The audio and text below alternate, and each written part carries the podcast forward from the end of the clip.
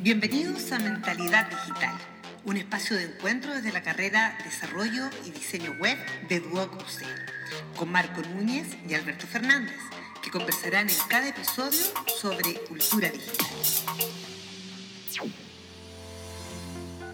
En la evolución de Internet, los usuarios somos los principales creadores y generadores de contenidos. En la actualidad, compartimos día a día nuestras vivencias, experiencias y emociones. Internet es nuestro principal medio de comunicación y si bien ha nacido con fines y propósitos beneficiosos, existe también un lado B que desconocemos al compartir nuestra información en la red global.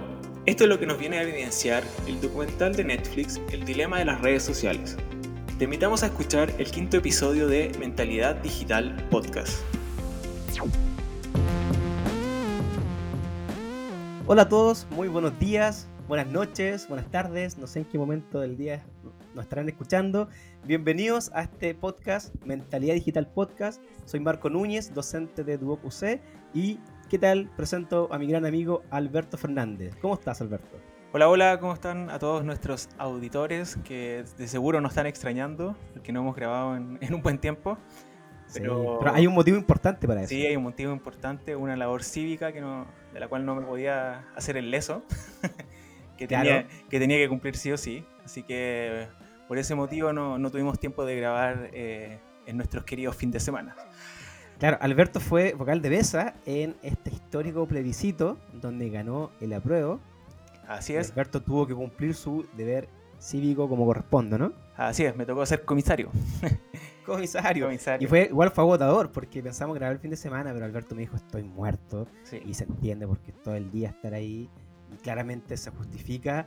Y bueno, pero no hay problema porque estamos ahora en este momento grabando nuestro quinto episodio, Alberto, mitad de temporada. Mitad de temporada, ya eh, esperemos que de aquí a un tiempo más completemos esta primera temporada de Mentalidad Digital Podcast. Antes de los exámenes, chicos, esperemos que tengamos nuestra primera temporada. Un poco difícil, pero vamos a hacer el esfuerzo. De todas formas, están las ganas, están las ganas. Alberto, hoy día, bueno, estamos eh, en esta ocasión acá en nuestro quinto capítulo en el cual nos estamos saliendo un poquito de pauta, pero hoy es un día especial, hoy es un día importante. Hoy día es un día importante, hoy día 29 de octubre se cumplen 51 años desde que se envió el primer mensaje por internet. 51 años. Imagínense.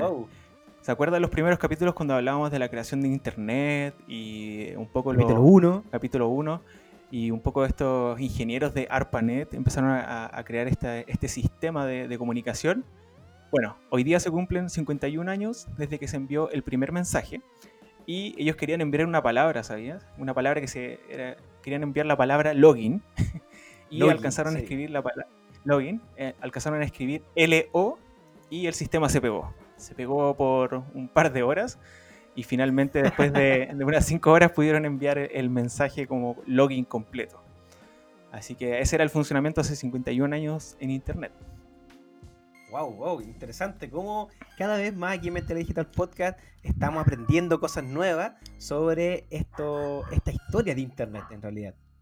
Bueno, como hoy se cumplen 51 años del primer mensaje, eh, la forma de mensajear hoy día es totalmente diferente y lo hacemos a través de eh, un canal de comunicación muy masivo, el cual lo conocemos como redes sociales. Ya sea por diferentes medios, porque ahora claro. estamos inmersos muchos muchos medios digitales y muchas redes, muchos tipos de servicios. Exacto, ya sea WhatsApp, Internet, Facebook, Twitter, Gmail, un sinfín. Y a partir de eso, no sé si eh, tú has visto, Marco, un documental bastante polémico eh, que habla sobre las redes sociales y está en Netflix. Lo recomendamos, la, creo que el capítulo anterior, pero no sé si lo, lo pudiste ver. Por supuesto, por supuesto que lo vi por supuesto que lo vi. Y inmediatamente boté mi celular, lo tiré por el, eh, sí, por el baño y tiré la cadena y se fue el celular. Así. Seguro, botó un iPhone, un iPhone, un iPhone 11 con su smartwatch y lo botó a la basura. No, mentira. Pero la verdad es que igual uno quedó un poquito psicoseado después de ver estos documentales, sobre todo como muestran. Pero bueno, eh, aquí hay algo que decir. Nuestros estudiantes nos pidieron, dijeron, profesores, deberían hablar sobre esto.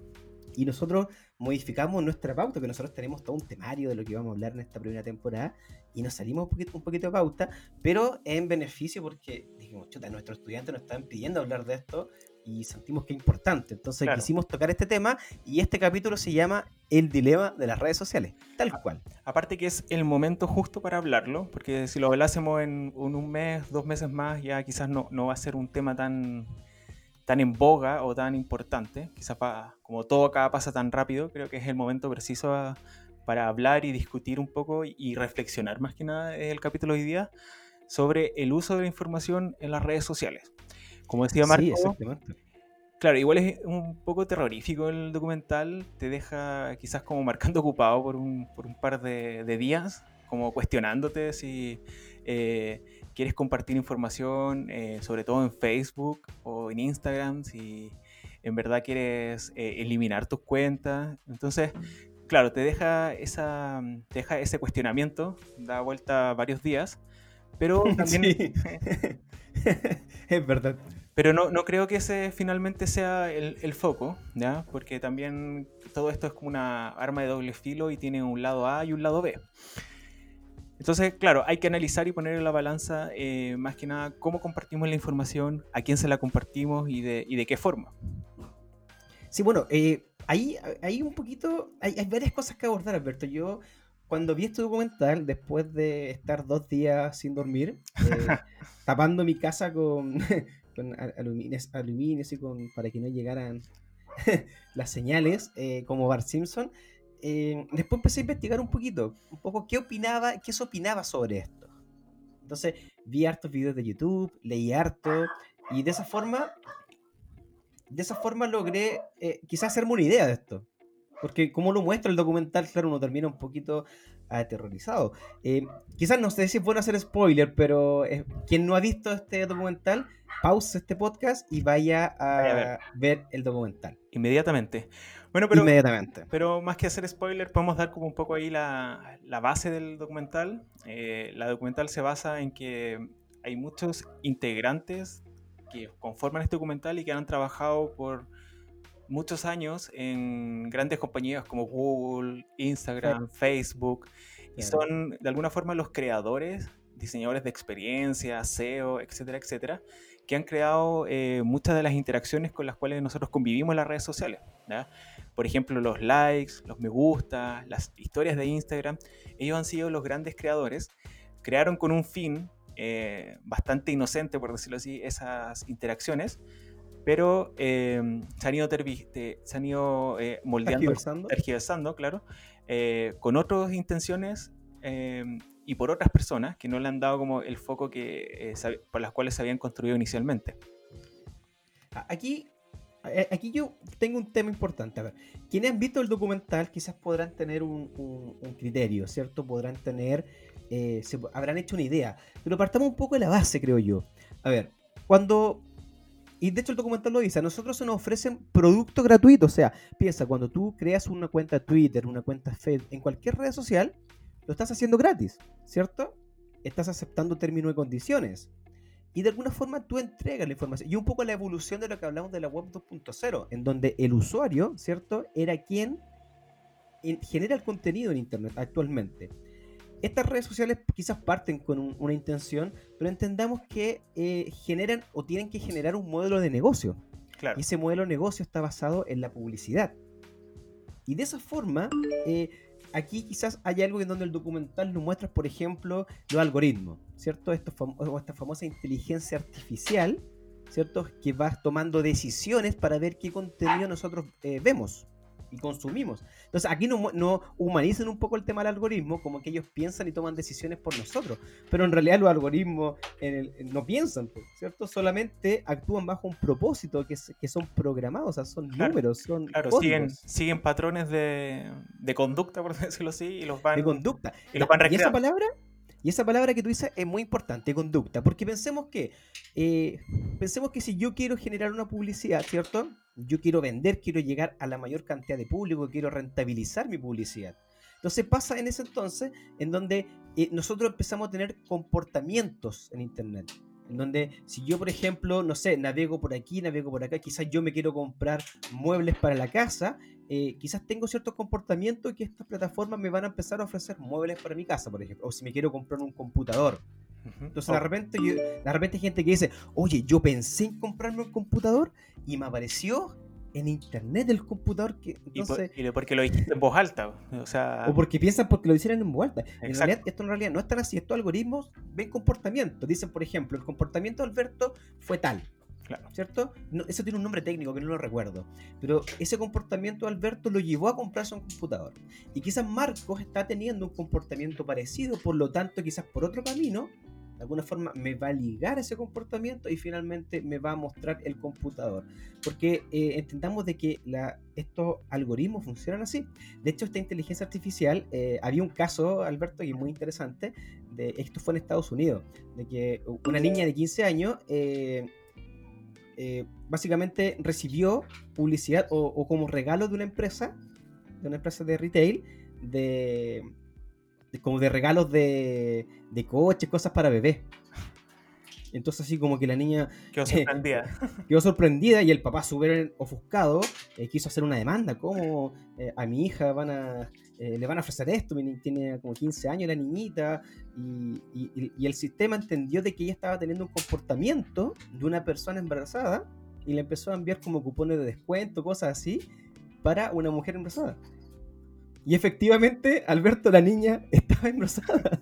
O sea, imagínate que una inteligencia artificial supo antes que ella misma, que los papás, que la niña estaba embarazada. Entonces, eh, e-, ese comportamiento, finalmente, cuando nosotros, por ejemplo, como dijimos también anteriormente, cuando nosotros vamos y, damos nuestro root, damos nuestra información, eh, esa información son comportamientos. Y, estos sistemas funcionan en base a eso. Entonces, ahí donde eh, me pasa un poquito que eh, este documental nos muestra como estos algoritmos un poco maléficos, como que en realidad nos muestran información y da lo mismo lo que te muestran. En total, no piensan en nosotros, solamente empiezan, eh, quieren tenernos atados al celular y cada constantemente ofrecernos publicidad, información y...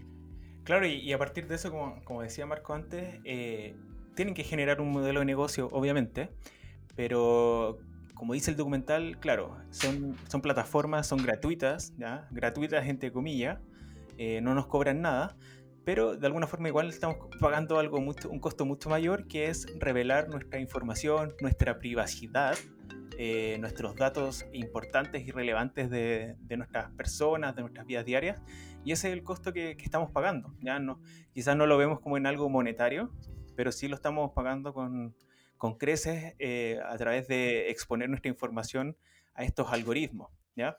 Y tampoco que, parezca tan extraño, porque cuando uno eh, crea una cuenta en una red social, ya sea cualquiera de las que ocupamos hoy en día, uno acepta términos y condiciones, que por lo general nadie los lee. seamos, nadie los lee. sinceros. De hecho, Alberto, hay un documental en Netflix que se llama Términos y Condiciones, tal cual. Véanlo.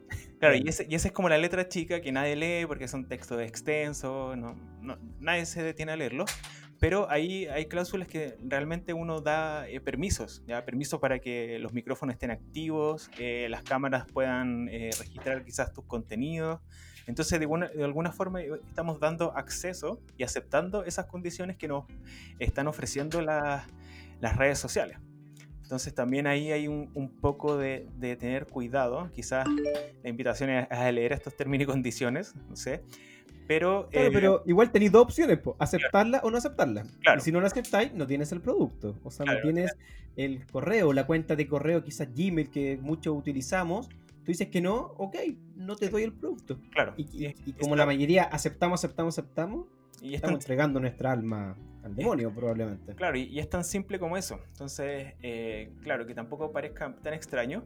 Y quizás ahí la, la, invitación de, yo creo que de este documental es que como quizás esto de las redes sociales y un poco los términos y condiciones es algo tan nuevo, quizás como cuánto llevaremos una, una década de, de esto como de este modelo de negocio, entonces no hay tampoco una protección a los usuarios cibernéticos, ¿ya? del consumo de usuarios eh, de, las de las redes, por decirlo. Quizás en un plano físico tenemos como leyes que nos eh, resguardan como consumidores eh, en algo tangible, en tiendas de retail, por ejemplo, pero no hay algo que, no hay una ley que nos proteja en la, en la ciberseguridad, por decirlo así. Entonces también es un poco a, a quizás crear conciencia y empezar quizás a proponer estas leyes que en verdad protejan nuestros datos como usuarios del Internet. Claro, así como suben los impuestos en, en los consumos digitales, eh, sería importante que también se generara esta protección. Ahora, igual aquí hay un problema gigante, que Internet es tan globalizado que quizás en Europa, por ejemplo, sí hay algunas leyes en donde eh, las personas, si quieren, el, sitio web tiene que obligadamente preguntar, ¿acepta que tus cookies, acepta que tus cookies queden registradas en este sitio web o no? Y yo tengo la opción. Eh, eso es una obligación, pero quizás cada país puede adoptar diferentes tipos de, de leyes y quizás ahí es algo que no sé si se logrará. Ojalá, ojalá que quizás estas empresas sí logren eh, tener más transparencia en los contenidos o cómo comparten los contenidos que nosotros vamos eh, entregando. Porque de alguna forma entregamos este contenido. Como dice el documental, nosotros somos el producto. Claro. Y ojalá que en el momento en, el que estamos en, Chile ahora, eh, también seamos capaces de proponer estas leyes y, quizás ser pioneros como, como país de, proponer una ley de ciberseguridad para los usuarios. Quizás estamos como en el momento oportuno para proponerlo y quizás ejecutarlo ante este nuevo plebiscito y la Asamblea Constituyente. Entonces, claro. puede ser como una oportunidad también. Y claro, es un poco resguardar actualmente nuestra ciberseguridad, nuestra información en las redes sociales. ¿Podríamos decir Alberto Constituyente? ¿Podríamos representar? No, no sé. Como Mentalidad Digital Podcast, podríamos tener un representante que, que vaya en, beneficio de nuestras leyes para nuestra seguridad informática. Interesante, ¿eh? Yo postulo Alberto, al señor de la noche, constituyente. Lo dejamos rebotando ahí un rebotando. Oye, Alberto, tengo otro tema importante que aquí también tiene relación con esto, que son las noticias falsas, los famosos fake news. ¿Qué opináis de eso? Que también, bueno, hay que tener, yo creo que ante las fake news, eh, y todos aquí, quizás todos tenemos que ser bien criteriosos y cuidadosos con eh, creer ante una noticia. ¿Ya? creer que las noticias son reales cuando quizás son solamente para causar, eh, como lo dice en el, documental, para causar como revuelo eh, eh, ante cosas que no son verdad.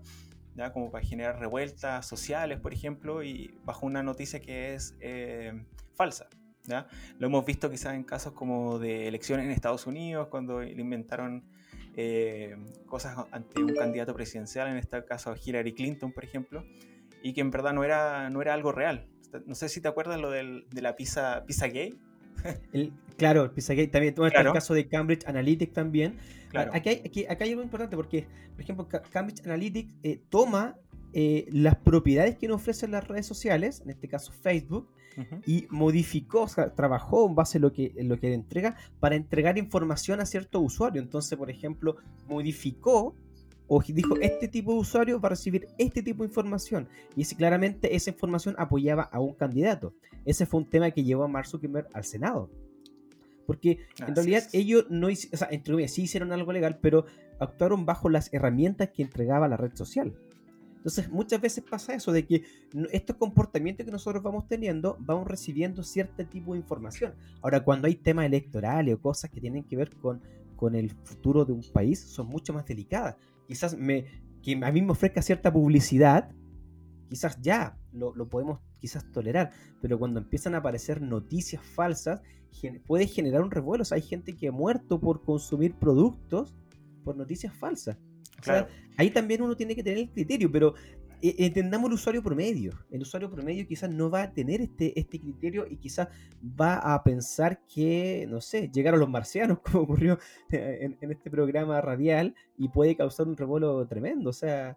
Claro, eh, y, en ese sentido que hay, que estar informados. Esa es un poco la invitación a estar informados. Eh, por ejemplo, hay páginas de Instagram o cuentas de Instagram que no recuerdo cómo se llama en este momento, pero que te, hay una que se llama, que es chilena, que creo que te desmiente las fake news. ¿ya? Toma esta información, la comprueba si es verdad y te dice si realmente es un dato preciso o realmente no existe. Entonces hay muchas noticias que uno la ve en un día y cree que es verdad, por ejemplo, y después aparece esta cuenta de, Instagram y te desmiente esa, esa fake news. ¿ya? Exactamente. Ahora, igual eh, me, me, pasa muchas veces que eh, por ejemplo, en, no sé, yo veo, sigo mucho Twitter, y en Twitter hay como cuentas falsas que parecen, parecen de verdad, por ejemplo, no sé, Canal 13, pero se llama Canal 1313, y, y colocan una noticia que parece real, pero a la vez es muy divertida. Sí, Entonces, como que hay uno dice, chuta, a, primera impresión, uno, uno, queda asombrado, pero después, claro, empezáis a revisar un poquito más. Ah, claro, se, se entiende que es una broma o, eh, no sé, una tontera que claro, está generando. Pero hay gente que no, pues, gente que puede creer eso. Entonces, eh, bueno, el tema de las noticias falsas, los fake news, es un tema que va eh, a causar o ya está teniendo muchos, muchos problemas. Ahora, quizás, aquí viene la pregunta. Cuando yo, por ejemplo, si estoy entregando mi información a estas redes sociales o algún servicio, ¿cierto? Estoy entregando mucha información en la cual yo eh, voluntariamente acepto esas condiciones, pero ¿hasta qué punto estoy dispuesto, por ejemplo, a pagar? Por ejemplo, yo, yo pagarían ustedes, háganse esa pregunta, ¿pagaría, por ejemplo, por un Instagram todos los meses, pero con la condición de que no entreguen mi información? ¿Estaremos dispuestos a pagar? Podría ser una... Podría ser un eventual caso, porque, porque, por ejemplo, como eh, Netflix, por ejemplo. Netflix, pagamos nosotros. Netflix o Spotify estamos pagando quizás por un servicio premium.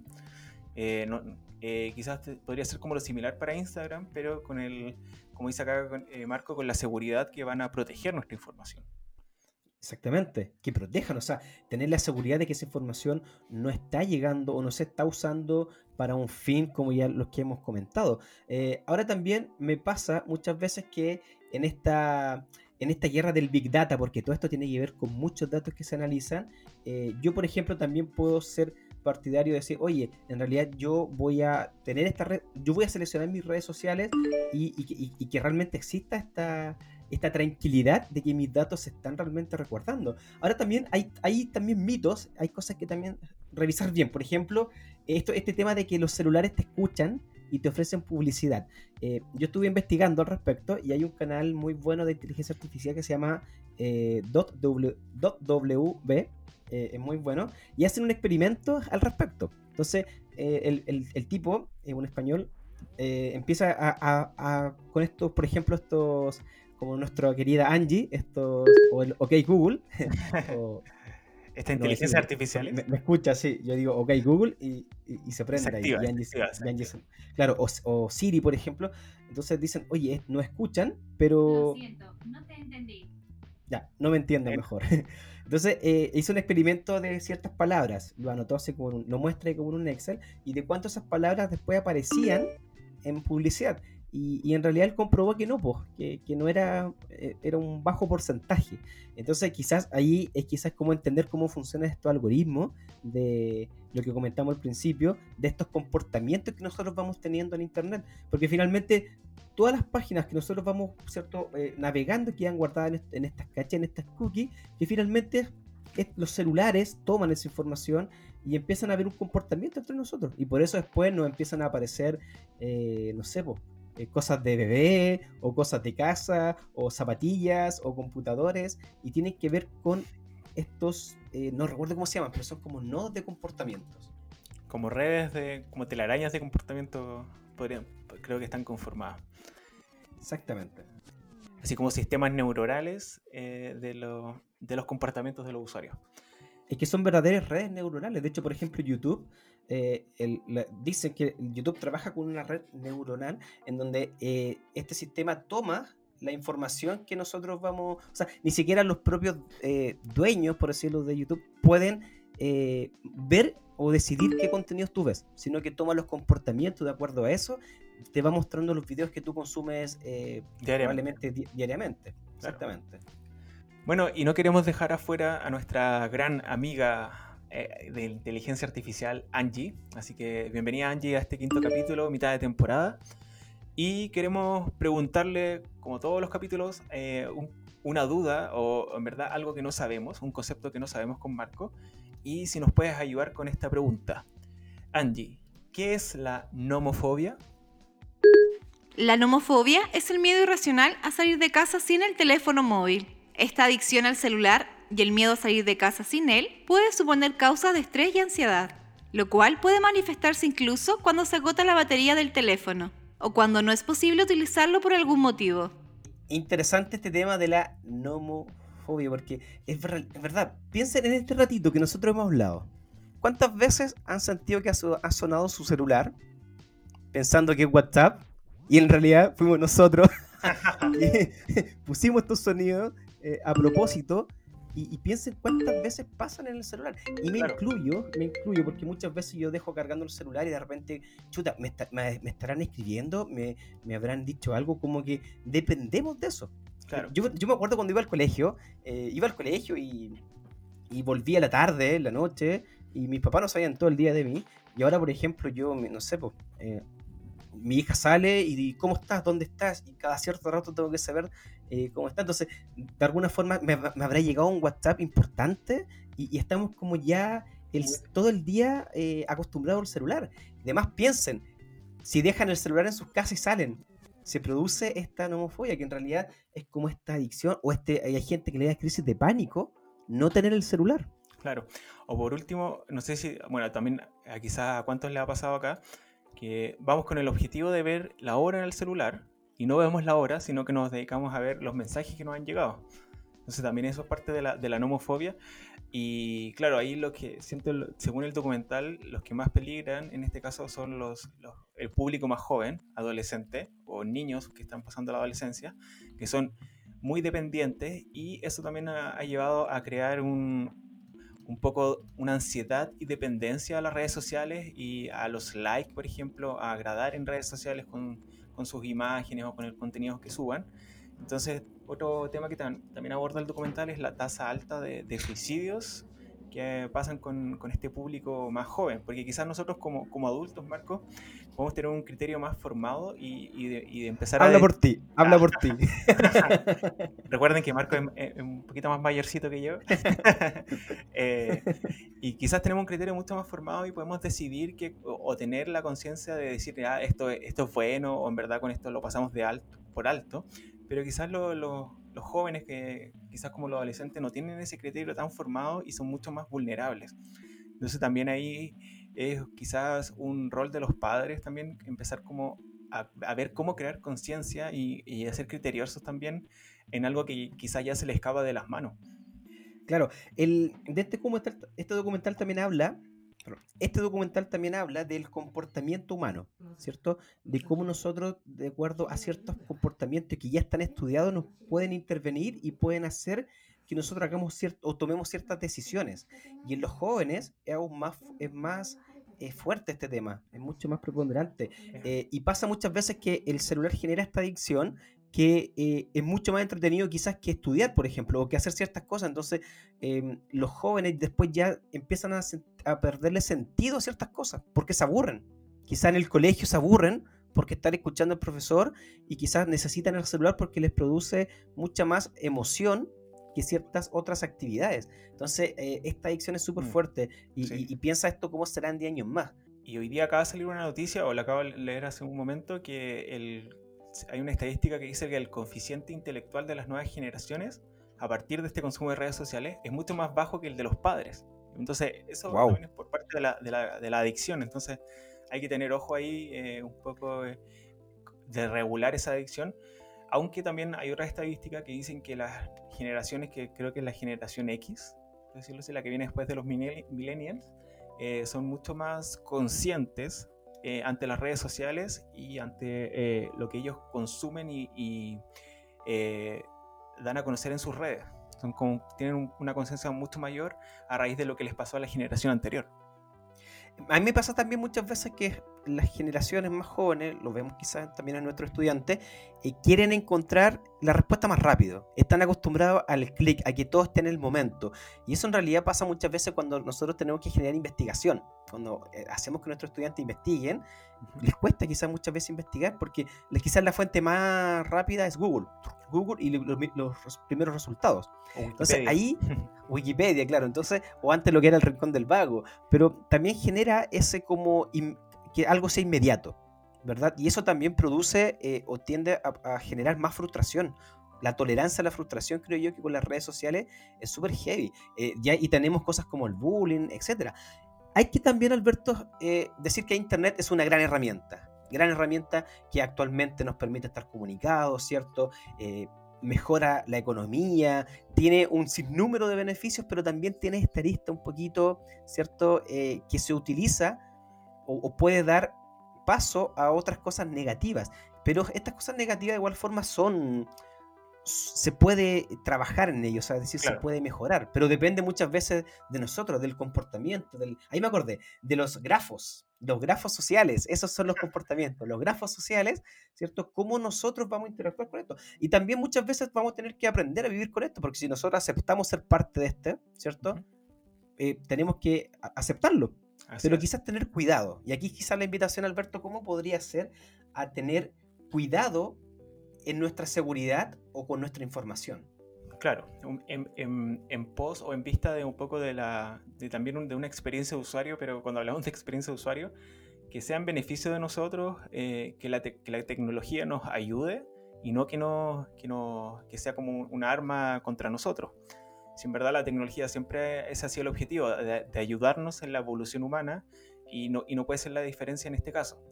Entonces, bueno, ahí viene como un sinfín de cosas, ser más criterioso, estar, estar como con... Eh, ser más objetivo con las noticias que leemos, ver si en verdad son reales o no, ¿ya? no caer tampoco tan fácilmente en, en las fake news o creerle a los bots, por ejemplo. Entonces, quizás estar más alerta y ser más cuidadoso con lo que compartimos y con lo, también con lo que, mm, por ejemplo, eh, creemos de las noticias. Y bueno, ahí viene un sinfín de cosas, leyes, eh, proteger la, la, información. Entonces, creo que es el momento de quizás empezar a generar conciencia y que esto sea mucho más resguardado desde la información de, nosotros como usuarios. Porque esto, nosotros... va a seguir, va a seguir y va a seguir y va a crecer. Nosotros igual tenemos la opción, Alberto, de entrar a las configuraciones de estas redes sociales y no permitir la geolocalización, no permitir muchas cosas, pero el usuario promedio no lo sabe. Entonces, invitamos a que investiguen más sobre esto, vean las configuraciones de privacidad de sus redes sociales y decidan ustedes qué contenido quieren compartir. Si no quieren poner su número de teléfono, no lo coloquen. Si no quieren colocar su dirección, no lo coloquen. Si no quieren decir estoy en tal lugar, no lo hagan. Ustedes tienen la decisión. Pero nosotros eh, quizás también tenemos la costumbre de decir, oye, estoy acá y colocamos la geolocalización y estamos entregando voluntariamente nuestra información. Pero también tenemos la opción de no hacerlo. También las notificaciones en nuestro celular las podemos desactivar. En nuestro celular también tenemos un montón de opciones para desactivarlas y decir, no quiero permitir esto. Pero depende de uno. Y, ahí está también la, la educación la educación en la seguridad eh, digital de nuestras vidas que nosotros estamos entregando. Quizás se va a tener que hacer otro ramo eh, o otra asignatura en el colegio, como existe la educación cívica, va a tener que existir la, educación eh, de ciberseguridad o digital.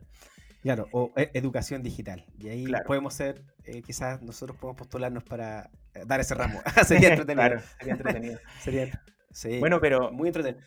Pero hay otro documental, perdón, eh, que quizás deja muy chiquito a este documental. de, o sea, yo creo que ya viendo ese documental, ya finalmente vamos a terminar cerrando todo. Vamos a volver a claro. al Fotolog. al Fotolog, claro, a Messenger. Y este documental, por lo que hemos investigado, porque salió hace poco, eh, se llama The Perfect Weapon o La Perfecta Arma. Eh, es un documental de HBO y, es, y, lo de, y deja chiquito al documental de Social Dilemma, por lo que investigamos, porque ahora habla de esta ciberseguridad, pero a un nivel mucho más, eh, más macro de lo que eh, vimos en Social Dilemma y eh, quizás es un poco más terrorífico porque también aborda la ciberseguridad o esta guerra cibernética, pero ya de un, punto de vista quizás más político, ¿ya? de guerras políticas, quizás son guerras cibernéticas que estamos viviendo y no nos damos cuenta. Entonces, este documental yo creo que lo vamos a dejar para una, un segundo capítulo cuando lo veamos, porque se estrenó hace poco. Y si lo, es de HBO, ¿no? Es de HBO. Es de HBO, se estrenó creo que el 16 de octubre y ya estaba disponible en Chile eh, a partir del 22. Así que mm, ahí búsquenlo. Lo, lo, vamos a compartir también en las redes sociales como historia para que lo, lo, vean. Y bueno, también lo vamos a ver y ver si podemos generar también un capítulo eh, de la misma forma que lo estamos haciendo hoy día para hablar de este documental también. Y ver qué, tal es. interesante. Claro. Y, claro, eso también habla un poco más a nivel político, de, cómo las campañas eh, logran ciertos candidatos salir ganados, victoriosos en algunos países también a través de, esta, de este manejo de información cibernética, cómo los países se pasan datos y, de alguna forma generan guerras cibernéticas, eh, esta, estafa, hackeo. No, es, de verdad que creo que queda chiquito el. Esto ya se está yendo descontrolando. Pero nosotros somos los, los, los, los, que podemos parar esto, en realidad. Nosotros podemos eh, no entregar esta información si nosotros no lo queremos hacer. Eh, no, esta, eh, también hay otro documental que se llama Términos y Condiciones en Netflix, véanlo. También es muy bueno porque explican toda esta letra chica, que todo esto que nosotros aceptamos, aceptamos, aceptamos, lo explican muy bien ahí. Así que también véanlo. Re interesante y de esta forma nos vamos también culturizando y vamos también teniendo recuerdo de lo que nosotros eh, publicamos día a día, ¿o no? Claro, así es. Bueno, y las redes sociales, cuando encuentre la, la, cuenta de Instagram del que nos desmiente de los Facebook, de los, perdón, de las fake news, también lo, lo vamos a compartir. Y, de, ahí también empezar a generar este criterio de, de, qué noticias son reales y cuáles no. Cuáles no, exactamente.